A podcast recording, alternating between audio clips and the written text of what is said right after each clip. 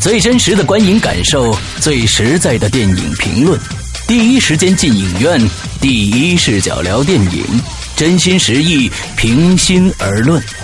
你现在收听到的是《观影风向标》。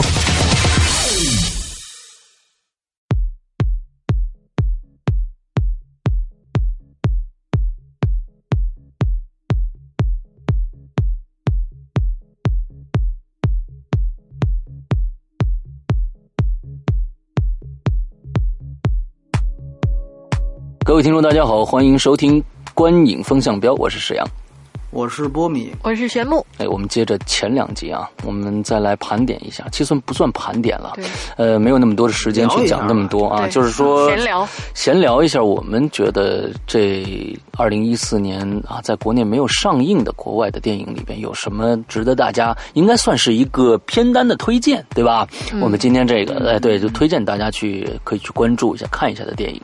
那我们今天的形式呢，跟大家简简单的介绍一下，就是我们每个人呢都说几部大家呃我们自己觉得啊、挺好的电影之后呢，呃，简单介绍一下这几部电影，最后拿出一部来着重的来跟大家介绍一下，这部可能也就是呃我们三个人个人心目中可能是二零一四最好的电影，大概以这样的一个形式来给大家呈现。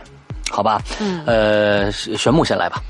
嗯，好，呃，我我们的形式就是说，先把影片简单介绍哎，一下。这三个三个片子都说一下。OK，啊呃，我这个给大家推荐的就是一四年的国外的没有在中国上映的影片呢，有三个，一个呢是叫《Boyhood》，就是少年时代。嗯呃，那这部影片呢，它其实呃，简单讲啊，它有点记录性质在，讲述的其实是一。一一家人吧，对。然后呢，但是着重是从一个男男孩成长的视角去展开的，嗯。而这个影片最大的特色，它是拍摄了十二年，嗯，这一点真的当非常震撼啊。对，真的是很令人震撼的一个影片。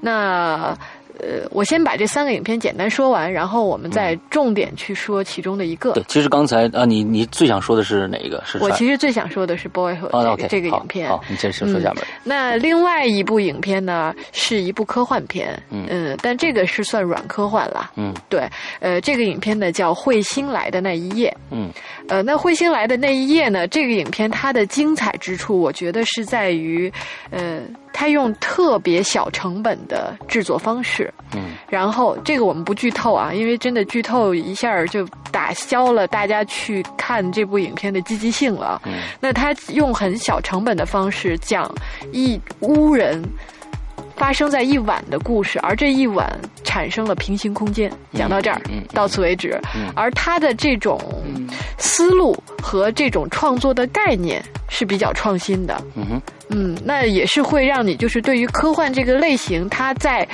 这个角度平行空间的这种角度讲述上，会有一个创新的思维和概念出现，还是很有意思的。嗯嗯，看完之后会有这种哎比较惊喜的感觉。嗯哼嗯，这是第二部。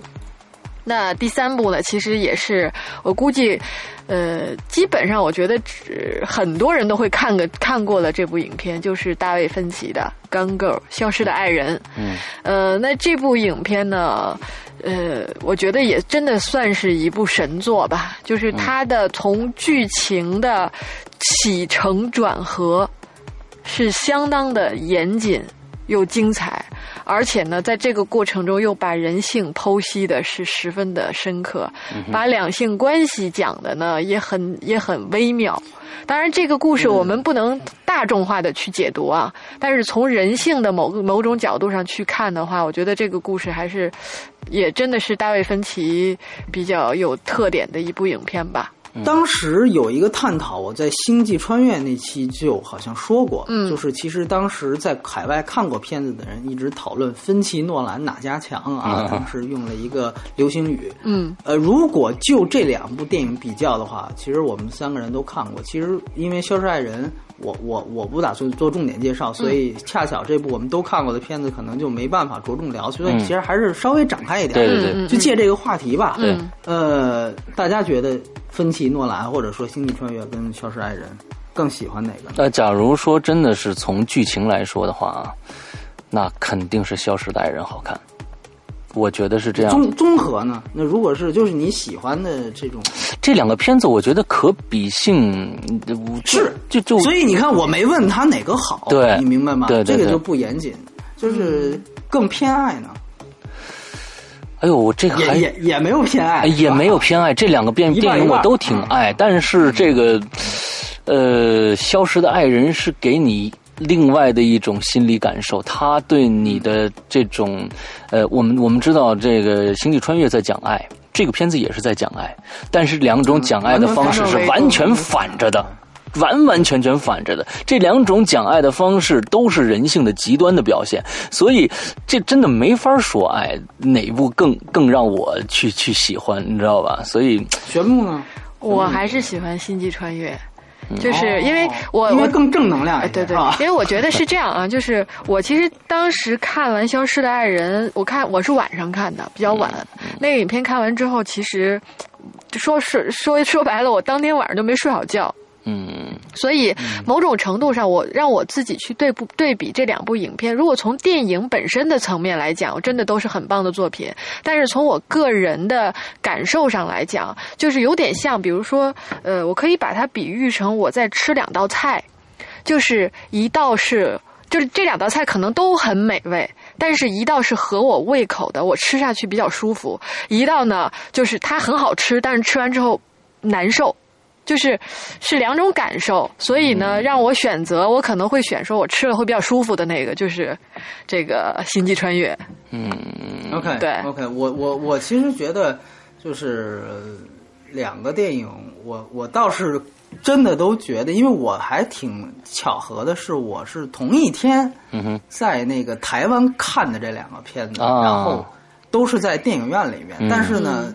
星际穿越是七十毫米，特别大的那个银幕，嗯但是呢，这个控制，因为我想它是二 D 版，又是不是靠奇观打动你的，我随便找个影院就好，只要我时间合适。嗯结果挑的那个影院就是特别小的那种影厅，你知道吗？嗯然后，然后结果就一大一小，正好在一天下午发生。然后，但是我想说，台湾它的翻译特别好，它钢构它没有直译，它叫控制。嗯嗯，你能想象吗？就是说，如果这个这种翻译放到中国来，绝对会被骂死。嗯就是说，就是你居然把钢构就翻译成控制，就是这个这个从字面意义上根本就是绝对是看过片的人才会这样翻译，嗯但其实。他是掌握了这个电影的某种程度上掌握这个电影精髓了。对这个电影你可以说它就是讲控制，对，它就是讲控制。所以说，某种意义上，我觉得这个是是挺有意思。但是我说回来，我倒是可以横向去比较一下，就是芬奇和诺呃，对，芬奇和诺兰这两个导演，其实他们之所以到现在都拿不着奥斯卡，原因是因为他们还真的都是很棒的商业片导演，嗯他们商业属性都非常强。这两个电影都非常照顾到了观众的体验。对照顾到观众体验。但是从我的角度来讲，我当时看完我也特别喜欢。对。但是后来我去想一想，因为分分歧所有片子我也都看过。对。我我我个人是这么拆他这个《消失的爱人》啊，我也我不剧透，但是我个人觉得他基本上是分三段儿就是就是就是基本上、嗯其实就是观众的对这个这个这个消失的爱人的这个人的感受，其实就是分为三段儿。对他，我觉得他第一段儿更像他之前的十二宫，啊，然后对对对，第没错二段。你这样一说起来，第二段更像龙纹身的女孩嗯。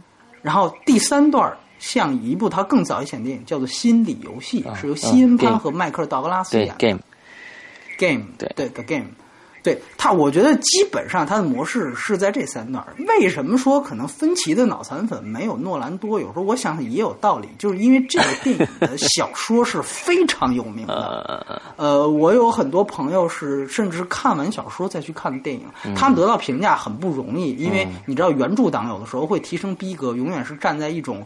呃，制高永远无法超越的一个电影，对对对，嗯怎么差？但是他们对这个电影基本上看过小说的人也都觉得电影拍的很不错，嗯嗯啊，拍的很不错，所以这就我觉得已经很高的评价。嗯芬奇他的厉害的一点就是他永远可以挑最会抓重点的小说或者传记，比如像之前的这个这个这个社交网络是传记，然后在之前的搏击会，我觉得那是他最好的作品，是非常棒的一个小说，解构社会的小说。嗯，他会把小说改编成电影，但是。我有的时候，我们从电影角度出发，可能更崇尚那种连故事都是自己想出来的啊。诺兰他其实是专门做原创电影，他几乎除了那天罗宾威廉姆斯提到的《白夜追凶》，剩下的都是他几乎是自己原创的剧本。所以有的时候我们会觉得哇，这故事都是自己的。所以有的时候，呃，当然我觉得两个人都是同样厉害的一件事情。但是就这个电影本身而言，我后来想了想，他确实是非常厉害。呃，只是说，呃，他可能从分歧的维度，就他的电影片子的维度来讲，就像《星际穿越》在诺兰的电影里面是不是算最好的？我觉得也是一样，是会打一个问号。对对，所以所以我觉得，就就就这点来说，可能是。啊，而且小本你们觉得演的怎么样？嗯，本阿弗莱克，我觉得还好，我觉得还可以。这里边算算演的演演的还算是不错。女主角是不用说啊，这个应该是会稳提奥斯卡。对，但是这个这个本阿弗莱克，这个大家因为知道一直他是面瘫男，所以这个是不一样。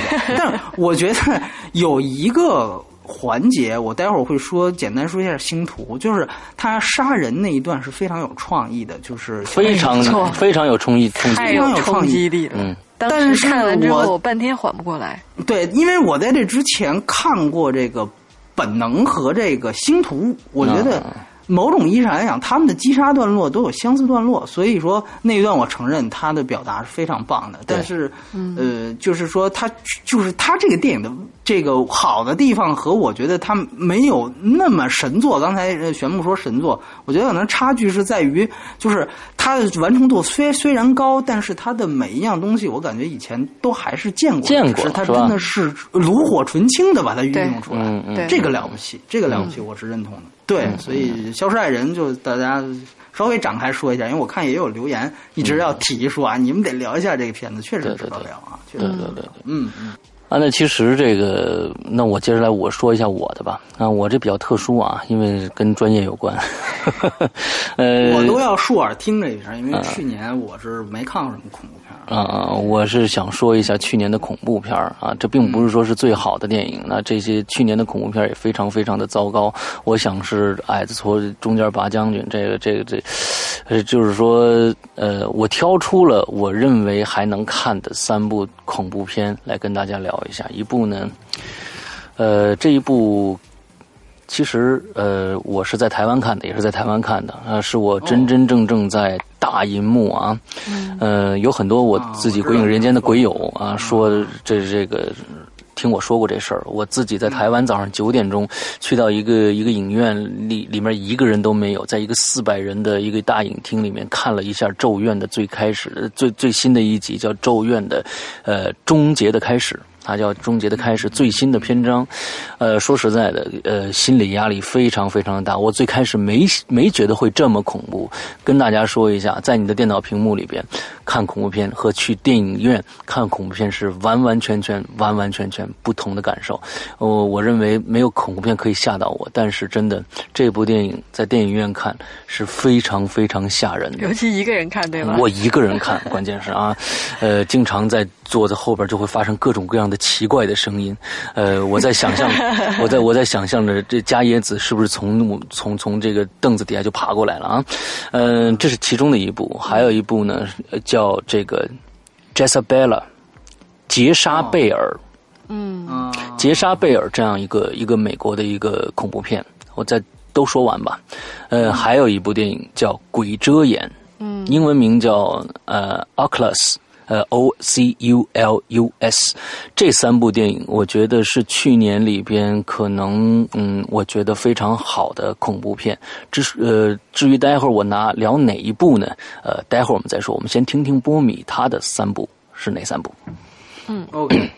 呃，我是想说的三部其实都是英语片，因为这里我要注明一下，可能这不是我的世界十佳选择，因为嗯两位肯定都知道我去了俩电影节，所以有这样的一个 bug 模式啊，就看了一些这个嗯非英语、非华语的片子，嗯其中是有非常多的作者电影的，所以没有办法拿到一起去谈。嗯，那么有一些片子我说了也没有用，所以今天我说的这三部都是能够已经出有缘了，圆，而且有中文字幕了。对，而且有中文字幕了，所以说我觉得这是非常重要。你像之前我两期谈过的这个《荒蛮故事》，我觉得很快会有，因为它已经入入选了奥斯卡的最佳外语片大名单，而且今年是大热门，它很可能会拿奖。嗯所以很快就会有评评审版的出来。那个如果两位喜欢，我们我们单独聊一期啊，《荒蛮故事》。还有一个就是《沉默的样子》，呃施阳那次看了《杀戮演义》一样的，啊这两个是我真正自己个人十佳的前两名。但是呢，今天我就不说我说的三部呢，就是那俩还没圆，三部都有圆的。一个是这个《夜行者》，它是这个也杰克·吉伦夏尔呃主演的一个电影。嗯，呃，还有一个是《狐狸猎手》，这个是这查宁·塔图姆，还有绿巨人马克·莱弗罗，嗯还有史蒂夫·卡瑞尔是孝星啊，三个人演的一个一个一个片子。另外一个是《星途》，是大卫·柯南伯格的一个电影。就我记得戛纳那期大家有印象，就说那放错了，大家想，哎呀，这导演什么意思？就那片子啊，这个 这三部电影现在都已经有缘了，所以我是希望着重那着重给大家推荐三部都是都是。算是美国片啊，都其实肯定都是英语片，而且都算是美国片，而且这三个明星颜值都很高，所以我觉得挺主流的三个片嗯子。嗯但是各有各的优势。我待会儿可能会，呃，因为《狐狸猎手》跟《夜行者》它其实都是讲美国梦的，它我觉得特别好拿在一起说，因为它是一个相当于正反打的关系，所以我会着重聊《夜行者》，然后捎带手的去说《狐狸猎手》。就 OK 嗯，好好好，那我们再跳回玄牧，来跟大家聊聊刚刚他三部电影中的想着重介绍的那一部。嗯，我着重最想介绍的就也是我提到的第一部了，就是《Boyhood》少年时代。呃、嗯那这个影片呢，其实它整个时长是一百六十六分钟，还蛮长的，两对，个。今年叫时代的片子都特别长，你发现？是黄金时代，还有对 嗯，小时代呀，对吧？你这看着会觉得那很长。人家的这个少年时代和我们的小时代，可就真的是，嗯这是天壤之别的了啊。嗯呃，那这个影片，我觉得它其实在核心的概念上，它是在讲时间的。嗯他是这这个导演呢，他是这个理查德·林克莱特。这导演其实大家可能知道有一个系列对。的，就是比较有名的。爱在爱，在爱在什么？什么时？那个对 Before 什么 Sunrise Sunset，还有一个今呃一三年上的最新的一个 Before Midnight，就是对。他的这个系列，就是其实这个影片也是很明显的延续了他的这个风格，而这个导演最特别的。在拍摄这部影片的，就我们刚刚其实提到了，它是讲述了十二年的过程，是一个十二年拍摄的过程。也就是这里面的演员其实没有换演员，是一这里边的演员，就是说，比如说这里边的这个父母、嗯。儿儿女，嗯。都是这一帮人在演的。对，那他他们的这个过程，其实就你单纯的在看这个影片的时候，为什么会想重点推推荐呢？你单纯看这个影片的时候，它没有特别大的起伏，嗯它讲述的呢，真的就是我们。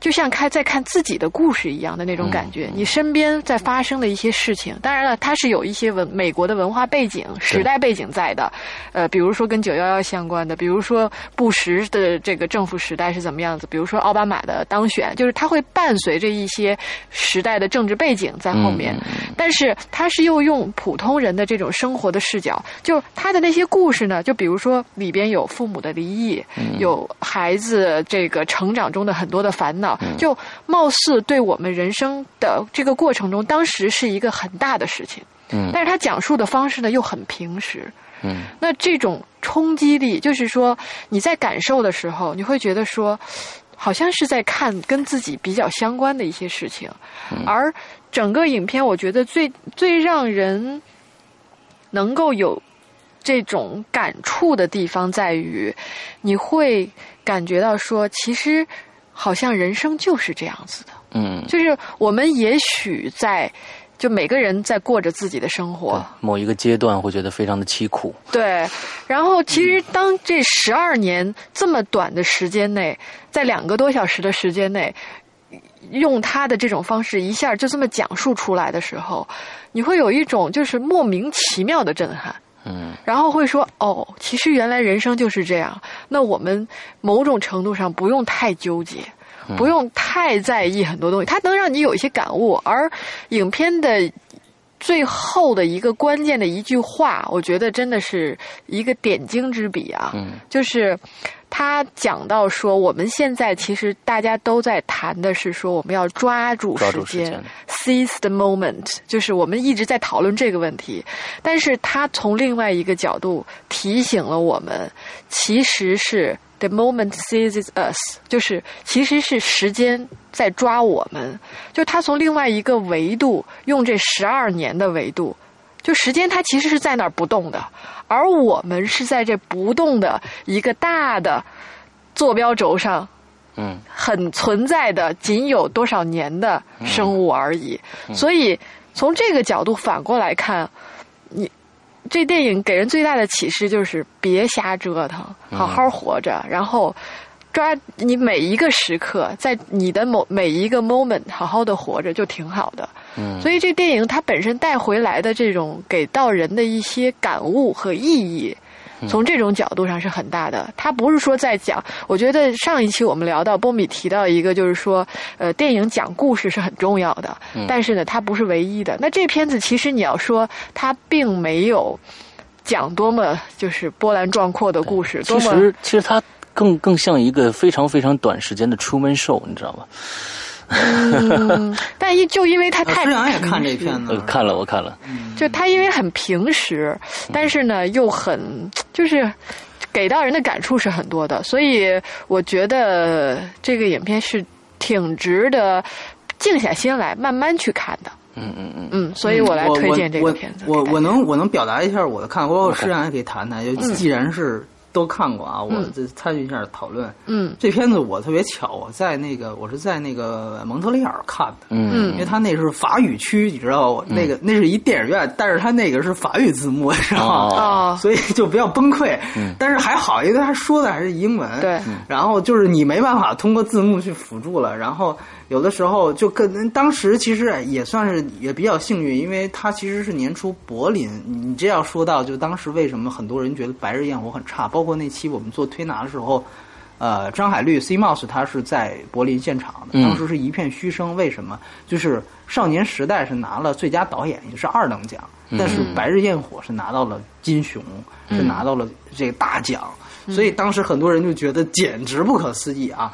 我能明白，就是这里面确实是有一个，我个人感觉或多或少会有一个辛苦分儿和这样一个概念的存在。嗯，就我一直会想，就是说，如果告诉你这个电影是用八十年拍成的，我天哪，那你是不是本身你就不可能嗑着瓜子儿去看它了？嗯就是好像是是有某种这样的东西存在，它是一个客观的东西存在。嗯那另外一方面，因为刚才其实玄木说的，我觉得挺认同。我喜欢他的一点是，就刚才他提到的美国的政治背景，其实他就好像所有的政治背景都是用家庭的东西去演对去演化一样，它是一种以小见大。我觉得这东西很有意思，甚至你可以觉得从政治的角度、社会学角度，你觉得他家庭只是一个社会学的微缩模板而已，他讲的就是美国，就是就是美，就是这个这个动荡的这个十二年是怎么样的哦，那也可以，我觉得这个以小见大他拥有，所以他是非常不错的。这从另外一方面，我觉得如果就记忆本身而言，它有一些标签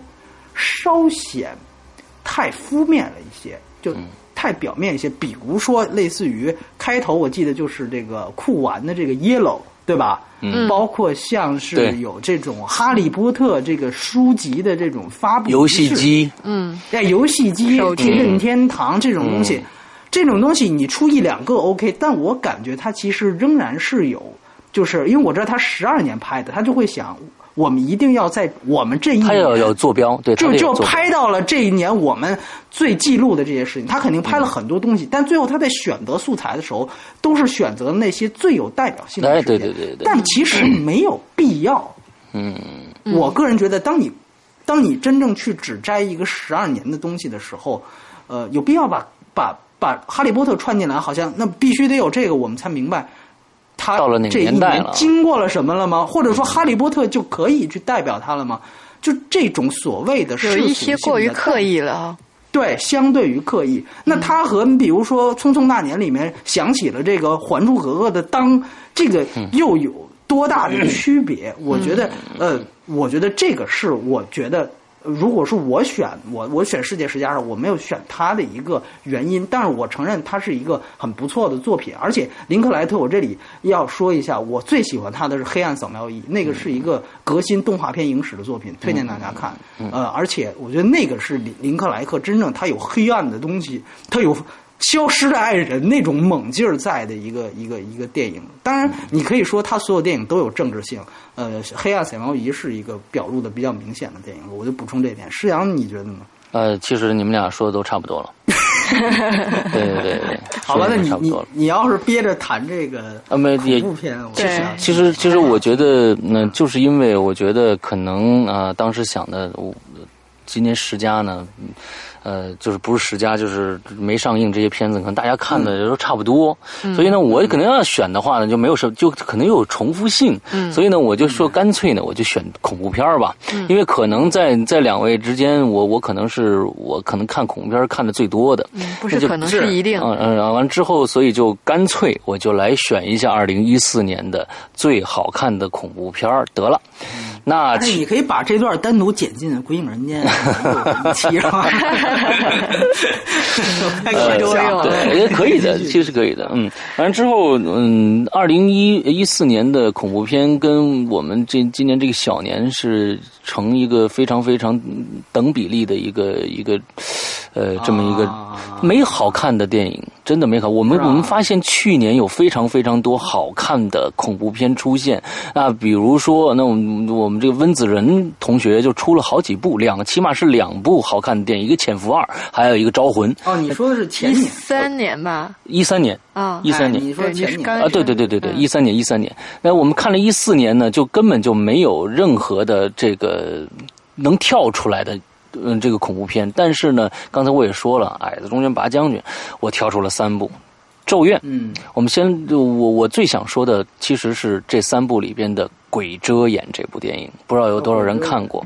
呃，那么《咒怨》简单聊一下，呃，它就是跟前两部是一模一样的。这部电影其实可以排一百集，因为它所用的这个呃，我们它它所用的这个房子，呃，是永远可以存在的。那这个鬼是可以一直加椰子可以一直生存下去的。他用的所有的吓人的招数，我们发现了，呃，日本日式的这种恐怖又回来了，但是回来没有任何的，呃，我们看到任何的新意啊。这种恐怖其实说实在的，世界上最难拍的电影恐怖片和喜剧片，呃，它的桥段可可能是非常非常少的。你用完了这个，下一次再用就不顶事儿了。那么我们看到《咒怨》就是这样一部电影，呃，还有一部电影刚才说了，嗯，杰莎贝尔这部电影的剧情非常非常的有意思，嗯，但是我又不能剧透，在这三三部里边，呃，最有意思剧情的是杰莎贝拉，但是我为什么要要呃跟大家介绍《鬼遮眼》这一部电影呢？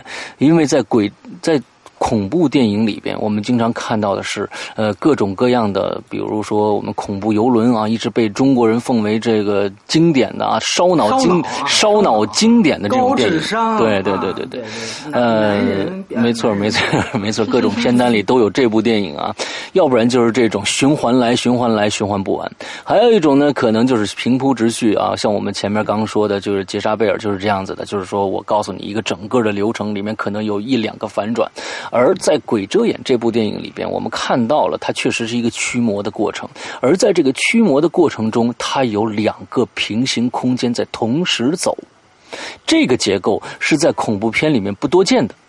所以我为什么要介绍这部电影，就是因为它的结构非常非常的有意思。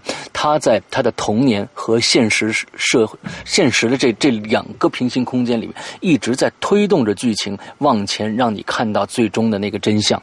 这是这部电影最有意思的一个结构上的呃非常有新意的一点。那呃，我们呃除了这些，除了这一点呢，呃，这部电影可谓中规中矩，可谓中规中矩。呃，吓人的地方呢也不是特别的多，但是这一点还是让我非常非常觉得有意思的。那就去年的所有的恐怖片来说，呃，我只能说到这这三点了。假如说我们要说一三年的电影的话，呃，恐怖电影的话。嗯，我能说，还能说好多好多，但是，一四年可能我就是能说这么一点点了。大家希望大家去看这三部吧。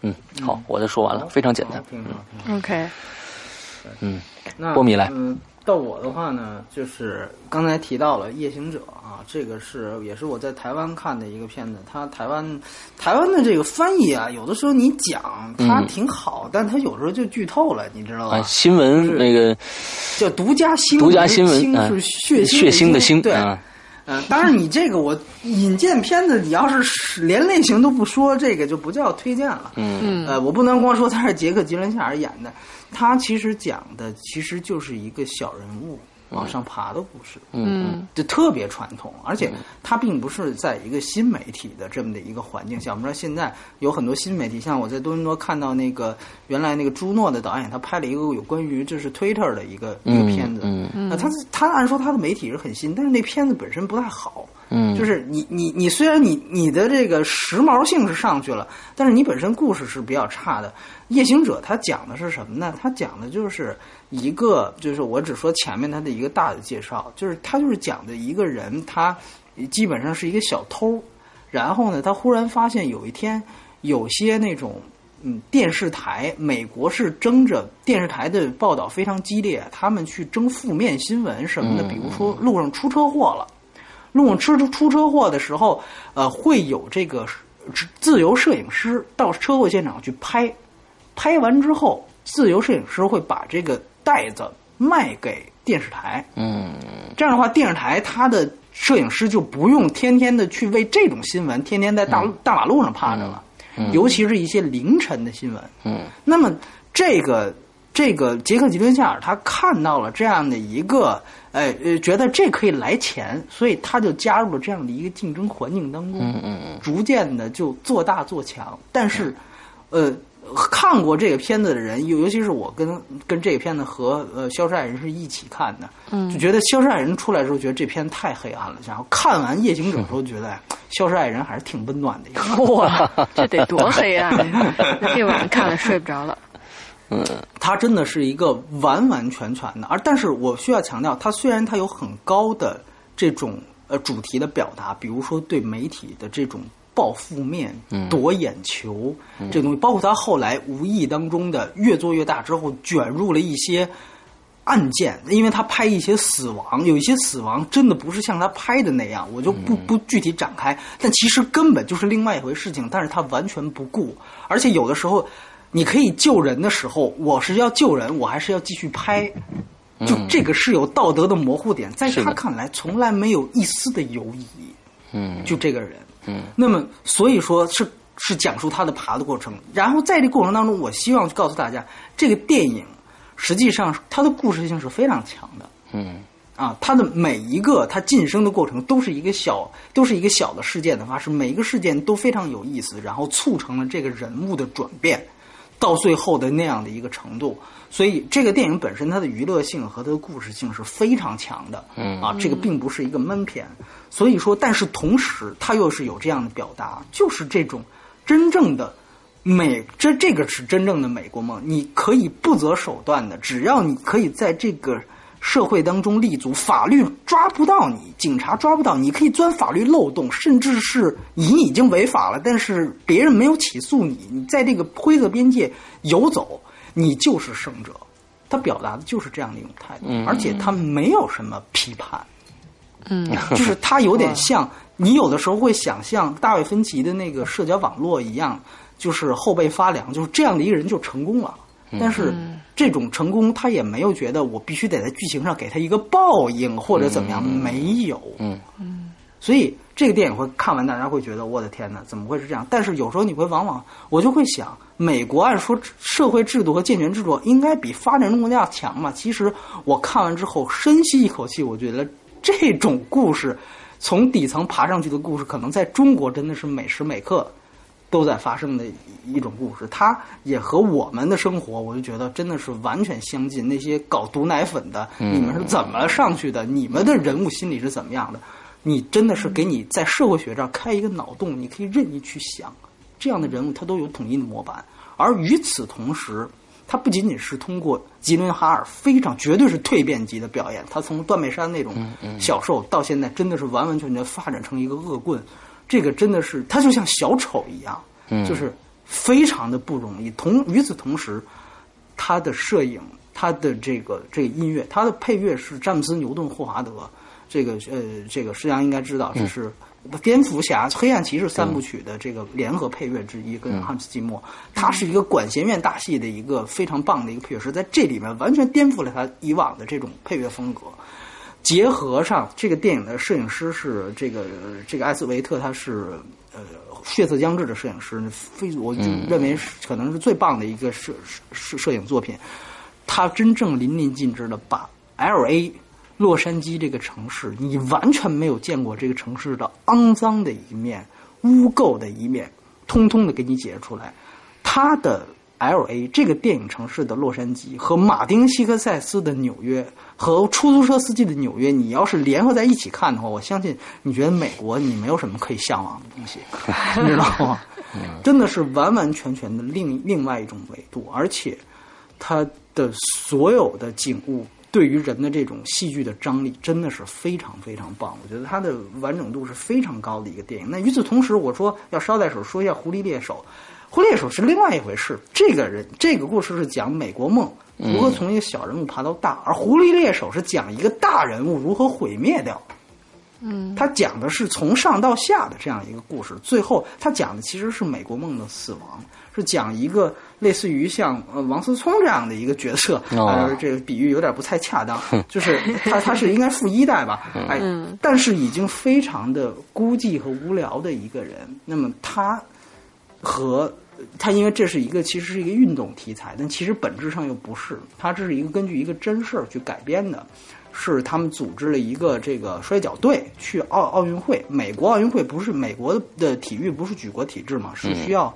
私人的富人富富翁去赞助的，这个富翁就赞助了这样的一支队伍，结果就讲他跟这这支队伍的训练的故事。这个电影，希望大家如果要去看的话，做好一些心理准备。它不是一个太强故事性的电影，它用更多空间的构图，更多去展示这个人物的孤寂、孤家寡人，去去通过这个方面去最后推动最后那样的一个结局的爆发。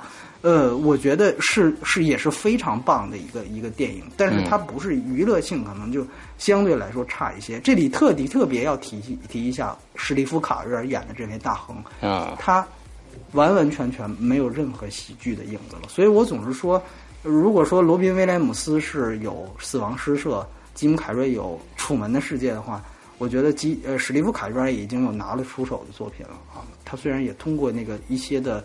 就是画呃道具，把他那个鼻子变得更大，但其实他的表演是非常重要的。嗯啊，所以我觉得某种意义上来讲，他跟呃这个这个夜行者真的是都是在讲美国梦，而且都不是太正面，都不是太。但是你会通过虽然是讲的美国的事情，你会想到很多每个社会每个社会发生发生的这样的问题。我觉得，所以这个是我觉得呃，如果说。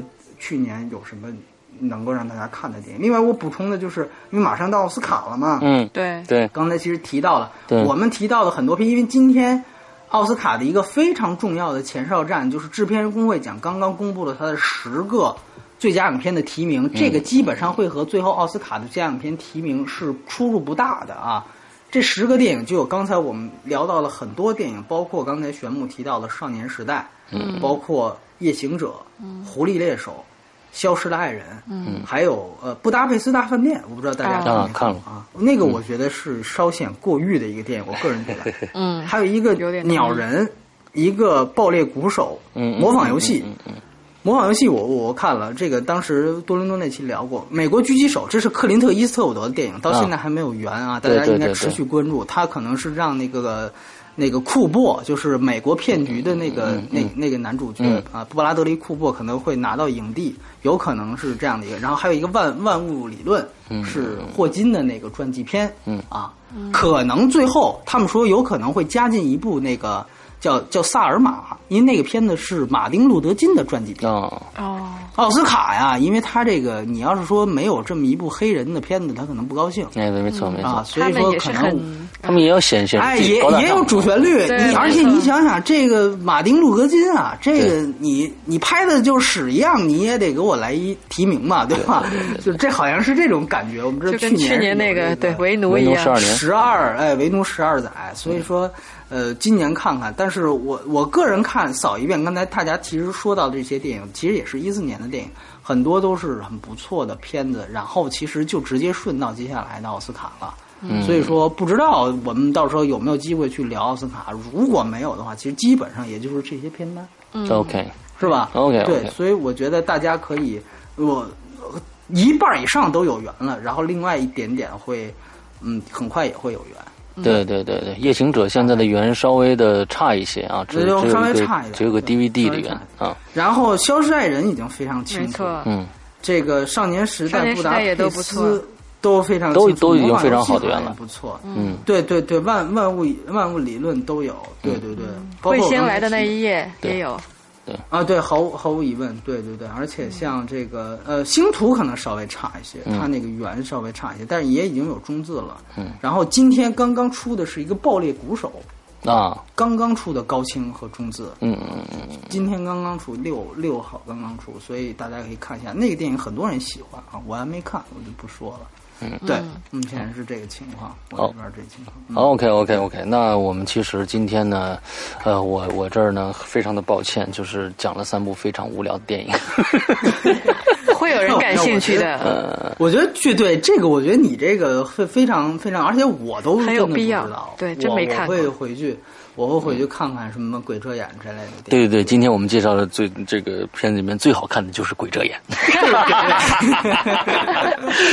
好吧，好吧，其实我们这三期呢，真的是跟大家来一起的聊聊天儿啊。有一些片子可能还没说到你的心坎儿上，有一些片子甚至呢你特别特别喜欢，我们也没有说到，那没关系哎。我我插一句是啊，呃，你们俩看那个呃《刺杀金正恩》了没？看了，看了，呃，你们觉得喜欢吗？啊我觉得这是话题性的。呃，对对对，我我觉得呢，这就就是个话题性的电影。啊。至于这至于这个电影的高度有多少，我我觉得没多高。我觉得我觉得不如柏拉特。呃，当然，当然，当然，对这是这是那个他们，甚至他不如他们这个他们以前拍的、那个、世界末日都不如。那个那个这个影片真的算是二零一四年度最佳营销大奖影片，嗯，对，就是赶巧被迫营销啊，被迫营被营销，被迫被被动营销，被动营销的一个电影，对，所以一下真的是属于没几天，然后全球火爆。嗯嗯，然后这个影片应该是在最短时间内全球下载量就是比较惊人的一个最高对。对一天好像一千五百万的人次嘛。对对，也有很多也有很多听众让我们讲这部电影，这这部电影我们也就不讲了啊。大家其实那些事儿也 都知道，就是看个热闹吧。看个热，这就真是看个热闹。而这个热闹呢，是我觉得就是是那种呃无厘头的那种八十年代港台片儿的那种，就是那种桥段。对，就是美国喜剧，然后对我觉得它从美国人的角度对对对另外一个国家的一个认知，对，但而且他最大的问题是他那些屎尿屁的东西和他这个政治政治层面根本就不挂钩。没错，没错，没错。他的很多那种下三滥的东西，就是完完全全停留在那个和层面了。对，和政他这政治完全成为一个噱头。对我成为一个串场的，我把这些我这些屎尿屁东西串起来。对所以，当然，我觉得人家也没想要怎么样，没错没错完全是因为黑确实是客出来之后其实这就应该是一个不声不响上完了就完了的对，对吧？对他没想到最后奥巴马都出来，这个得得声援来。嗯，这个是这这个事情确实，我觉得会，就像那那天我觉得第一期探讨会，我觉得会深刻影响美国的以后的电影创作工业。这个确实是对言论自由的一种一种一种一种戕害。我觉得也确实是让美国也好歹也尝试了一回，是的是的你没有电影审查是吧？哎你们也有刚想说呢没电影也有审查是吧办查对吧？你也有今天，对，有有有有有这种效果。所以你看，他们有些像乔治克鲁尼这些人非常愤慨，也确实觉得这是言论自由问题。所以我觉得。就就也确实是是是这么回事儿。其实有有时候我去想，它包括其实上期节目应该聊一个问题，哦，稍稍微有点超时，我就再说一句啊，嗯，就是呃，我们一直其实有一个心结没有打开，就是关于《爸爸去哪儿》这样的东西，这样的视频。跑男，就这个，我觉得就跑男，因为接下来还会有。我觉得就是说，这个其实问题也是一样，就像刺刺杀金圣恩这个问题一样。就美国有句话嘛，叫“我不同意你说的每一个字，嗯但是我会捍卫你说每一个字的权利，嗯对吧？嗯我觉得这个就是一个边界。那比如说像《爸爸去哪儿》，我是一个电影主义者，我完全不会把它当电影的。但是某种意义上来讲，如果有一天有人说你不允许这样的就是审查，你去你去挡住它或者封杀它，我不太认同，不太认同。我还是那句话，就是当然我会我可能会反过来说，就是说，尽管我捍卫你说每一个字的权利，但是我对你的每一个字都不认同。对我我可能会反过，但是我觉得意思是一样的，我是一样的。我觉得就是这个是原则界限的问题。